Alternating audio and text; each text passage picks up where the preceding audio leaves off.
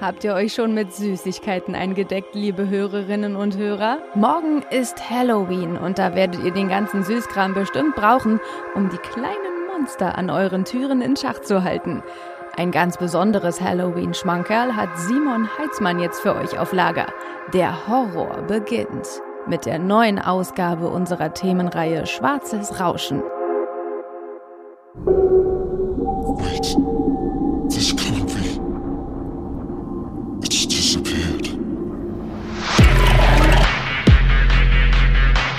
Schwarzes Rauschen mit Simon Heitzmann.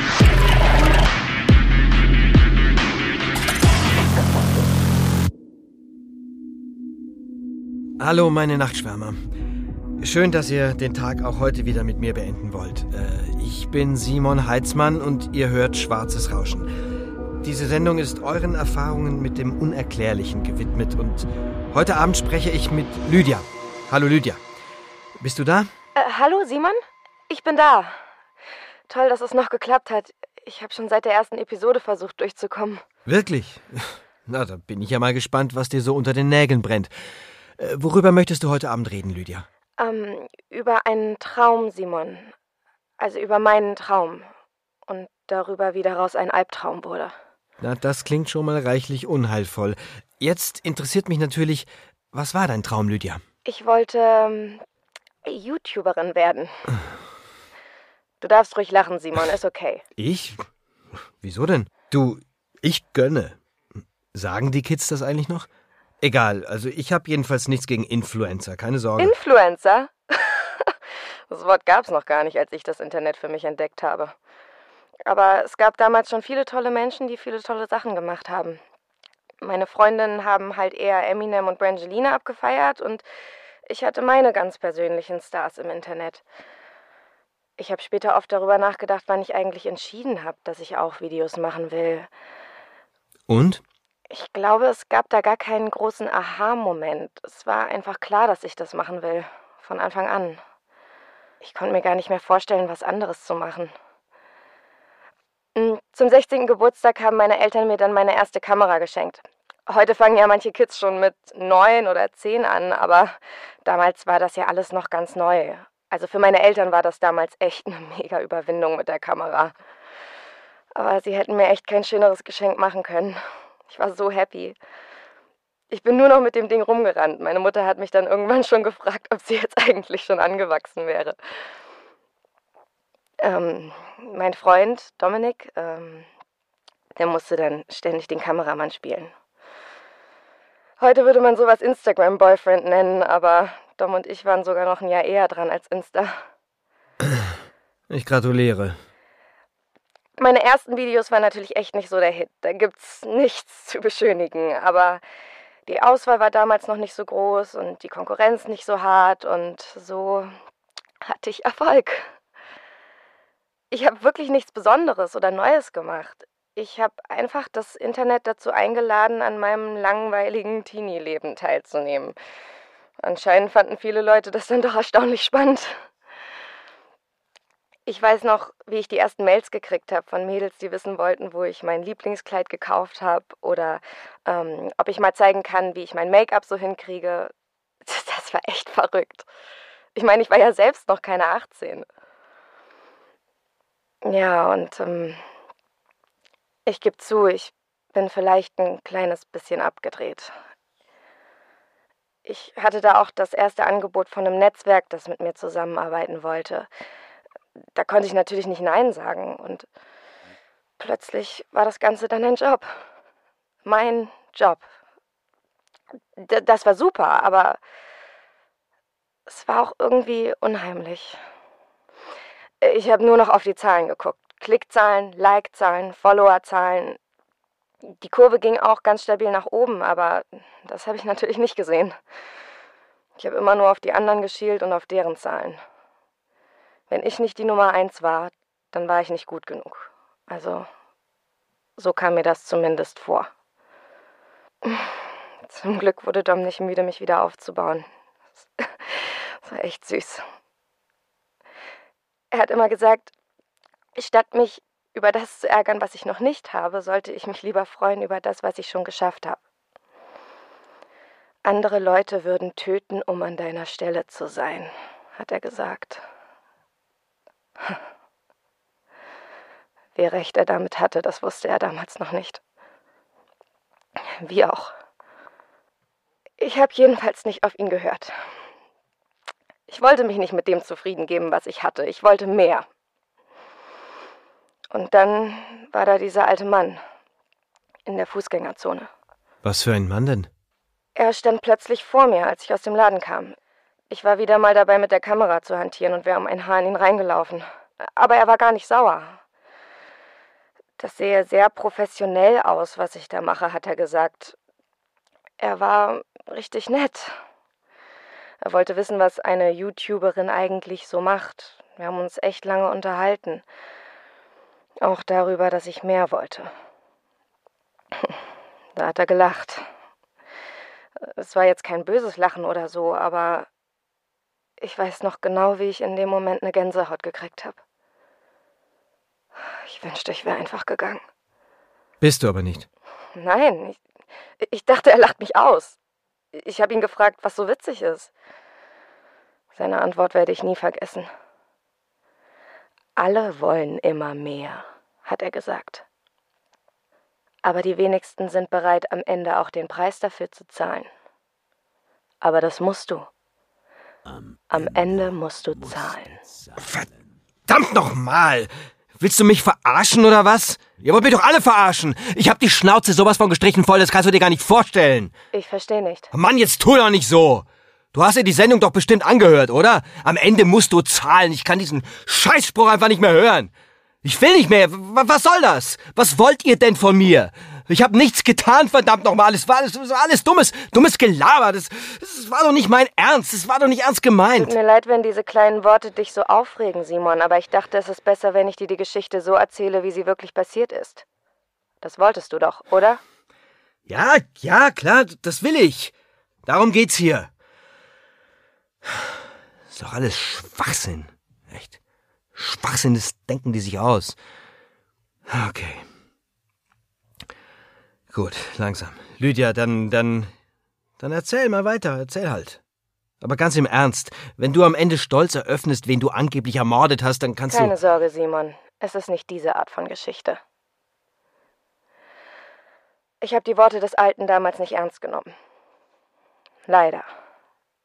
Ich habe gesagt, ich wäre bereit zu zahlen. Ich würde jeden Preis zahlen, um das zu bekommen, was ich will.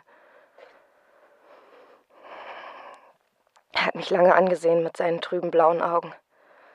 Und dann meinte er, ich dachte mir schon, dass du das sagen würdest.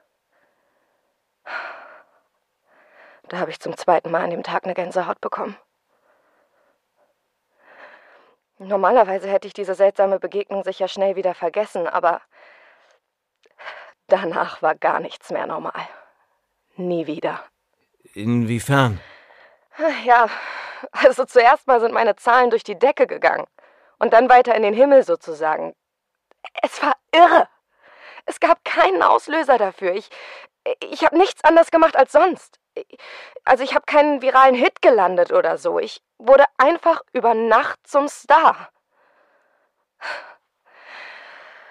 Das alles ist jetzt Jahre her und wenn ich es laut sage, klingt es immer noch verrückt, aber es ist die Wahrheit.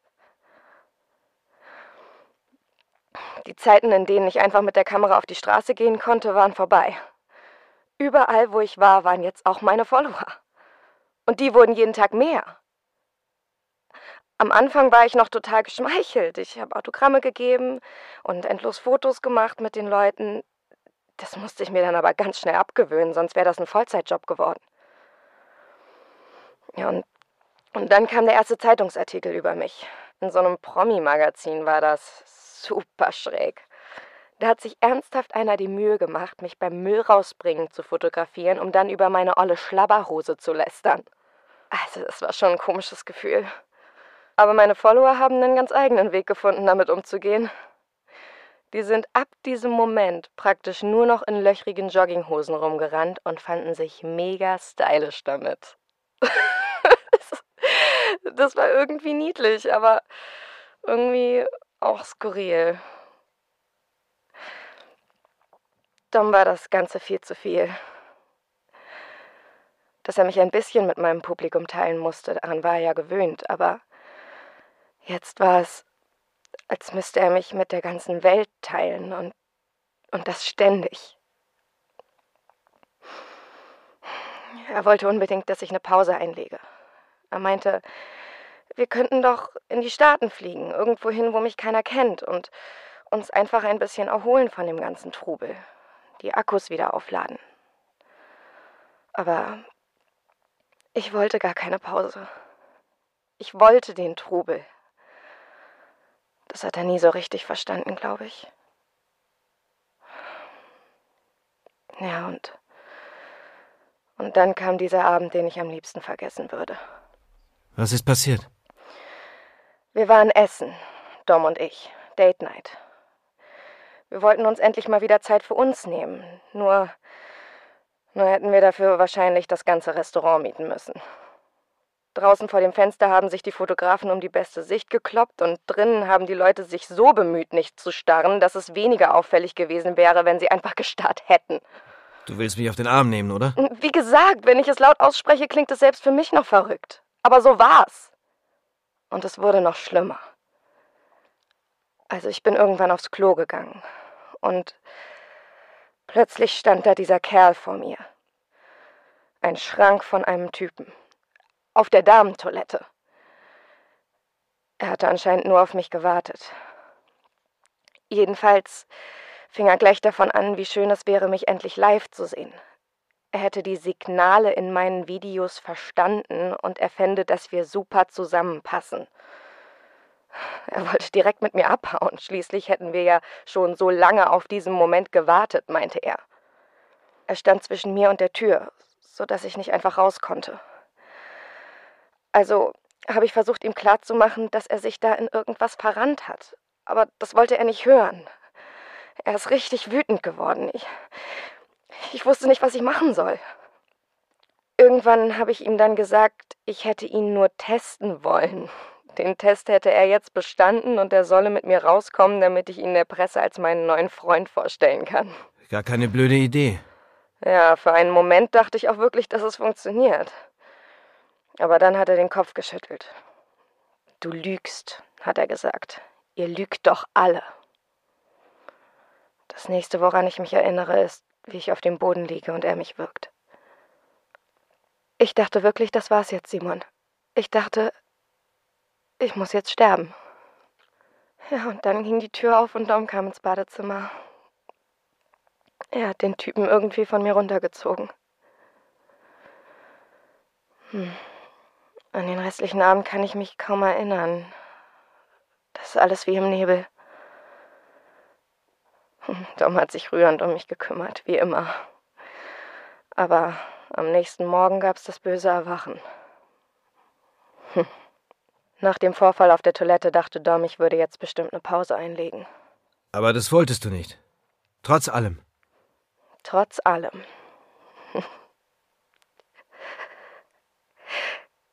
Ich habe alles versucht, um Dom meine Entscheidung verständlich zu machen. Dabei habe ich sie ja selber kaum verstanden. Für Dom war das der berühmte Tropfen, der das fast zum Überlaufen brachte. Er hat Schluss gemacht. Die Nachricht, dass ich wieder Single bin, hat sich natürlich in Windeseile verbreitet. Das hat meine Beliebtheit anscheinend noch mehr angekurbelt. Ich habe mich in die Arbeit gestürzt, um mich abzulenken. Ich habe jeden Tag ein Video rausgehauen, manchmal sogar zwei. Es war auch viel Schrott dabei, aber ob du es glaubst oder nicht, alle meine Videos sind viral gegangen. Jedes einzelne verdammte Video. ja, und eines Morgens, als ich aus dem Fenster geguckt habe, stand plötzlich ein Zelt vor meinem Haus. Ein Zelt? Ja, so ein kleines Ein-Mann-Wurfzelt. Das stand einfach vor meiner Tür. Und da drin wohnte mein selbsternannter größter Fan, Sho. Der war extra aus Japan angereist, um mich zu sehen, und erhielt es anscheinend für völlig unproblematisch, auf dem Bürgersteig vor meinem Haus sein Zelt aufzuschlagen. Das ist doch krank. Ja, das dachte ich auch. Nur Sho blieb nicht lange alleine. Ein paar Tage später standen schon die nächsten Zelte vor meinem Haus. So ein paar Nerds aus Südkorea haben da drin gewohnt. Am nächsten Tag kamen zwei Mädels aus Ungarn dazu und danach habe ich den Überblick verloren. Es ging einfach immer so weiter. Innerhalb von ein paar Wochen wurde mein Haus zum Mittelpunkt einer Zeltstadt. Es war wirklich gruselig. Wann immer ich aus dem Haus gegangen bin, wurde es schlagartig still in den Zelten. Die Leute haben aufgehört, was sie gerade gemacht haben und mich angestarrt, als, als könnte ich ihnen jede Sekunde die Geheimnisse des Universums offenbaren. Einmal habe ich ein junges Mädchen angesprochen, das ihr Zelt direkt vor meinem Fenster aufgeschlagen hatte. Ich habe sie einfach nur gefragt, wie es ihr geht. Und sie? Sie ist in Tränen ausgebrochen und mir um den Hals gefallen. Sie ist gar nicht mehr klargekommen. Im Netz hieß es, ich hätte eine Kommune gestartet oder sowas. Das ist Bullshit. Ich, ich wurde belagert. Die Leute vor meiner Tür konnte ich nicht mit Autogrammen und Selfies abspeisen. Die, die wollten mehr. Die wollten alles. Wie meinst du das? Genauso wie ich es sage. Die haben sogar meinen Müll durchwühlt. Einmal hat irgend so ein armes Mädel ein altes Top rausgewischt. Da sind direkt zig andere über sie hergefallen. Die haben sich vor meinem Fenster halb tot geprügelt. Wegen dem zerfledderten Oberteil von HM, das ich vorher als Putzlappen benutzt habe. Ich bin raus in den Vorgarten. Ich, ich wollte das stoppen, aber da sind die erst richtig durchgedreht. Plötzlich rollte diese Lawine aus Menschen auf mich zu. Ich, ich habe gerade noch die Tür zugekriegt, ehe sie es ins Haus geschafft haben. Und was dann, Lydia? Ich nehme nicht an, dass du gerade aus diesem Haus anrufst, oder? Nein. Nach der Sache wusste ich, dass ich da nicht länger bleiben kann. Nur hatte ich keine Ahnung, wie ich da rauskommen soll oder wo ich überhaupt hingehen könnte. Wo versteckst du dich, wenn die halbe Welt besessen ist von dir? Ich habe sogar die Polizei angerufen und gebeten, dass die mich holen. Ja und? Ja, da wären zu viele Menschen, wurde mir gesagt. Sie könnten nicht für meine Sicherheit garantieren. Wow. Ich war am Ende. Also habe ich die Person angerufen, auf die ich mich immer verlassen konnte. Deinen Ex? Mo Moment mal. Diese Geschichte kenne ich doch. Ist das so, ja? Dann kannst du dir ja denken, dass Dom eine Idee hatte, um mich da rauszuholen. Er ist mit dem Firmenwagen von seinem Onkel vorgefahren. Der hatte einen Klempnerbetrieb. Er brachte eine Freundin mit und wir haben die Klamotten getauscht. Ich bin dann mit Dom raus zum Van, mit Mütze und Blaumann verkleidet. Dazu mussten wir mitten durch die Zelte und wir durften uns nichts anmerken lassen.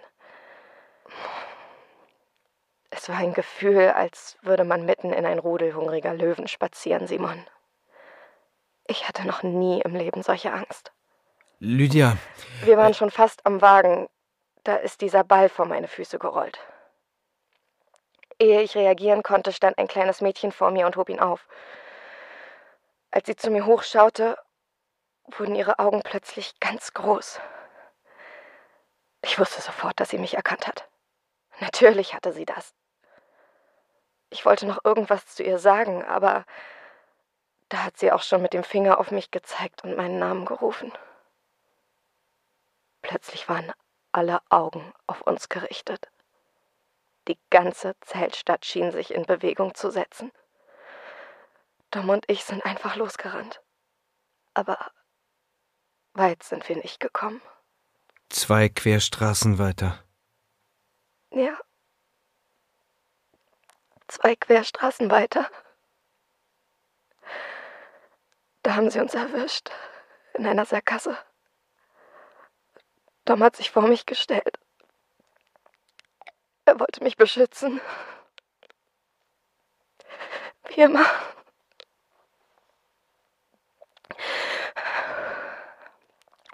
Ganz kurz hielten die ihren inne. Dann hat irgendjemand gebrüllt. Der Freund, das ist der Freund. Und dann sind sie auf ihn los. Dom versucht, sich zu wehren, aber es waren Einfach zu viele. Lag am Boden. Zehn, fünfzehn Leute auf ihm drauf und die anderen sind über sie geklettert und getrampelt und haben versucht, an mich ranzukommen. Als sie sich auf mich gestürzt haben, habe ich dieses grausige Knacken gehört. Ich habe eine Frau gesehen, die Doms Arm über ihren Kopf gehalten hat, wie eine Trophäe. Und Dom hat so furchtbar geschrien.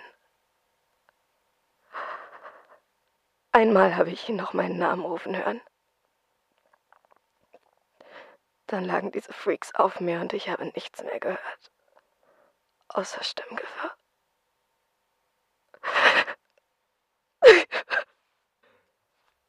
Das, das ist. Wenn. Also wenn das so stimmt, ja? Wie bist du. Wie bist du denn diesen Verrückten entkommen? Ich bin es. Das reicht doch. Der Rest? Das ist eine andere Geschichte. Vielleicht hebe ich mir die ja auf. Für nächstes Jahr an Halloween. Dein Name ist nicht Lydia, oder? Doch, manchmal. Wenn ich einen brauche. Gut, gut. Sagen wir, du bist es wirklich. Sagen wir, das ist nicht einfach nur ein kranker Scherz. Dann warum? Warum rufst du meine Sendung an? Warum mich? Kannst du dir das nicht denken, Simon? Ich weiß, was damals wirklich passiert ist. Ich weiß, wer der Alte ist. Und ich weiß, warum er mir das angetan hat. Ich habe nichts getan. Hm. Rede dir das ruhig weiter ein. Ich habe nichts von dem verdient, was mir passiert ist, Simon. Aber du, du hast alles verdient, was dich erwartet. Ich werde es genießen, das mitzuerleben. Denn am Ende wirst du zahlen, Simon. verrückt, verrückt. Sie sind doch alle verrückt geworden. Das ist doch alles nicht wahr. Das egal, egal, egal. Morgen ist Halloween. Morgen, morgen ist Halloween. Und dann ist der Spuk vorbei. Endlich. Endlich, es wird Zeit. Es wird echt Zeit. Schlaft gut, meine Nachtschwärmer. Ich. Schlaft gut. Ich bin Simon Heitzmann und das, das war das schwarze Rauschen. Das.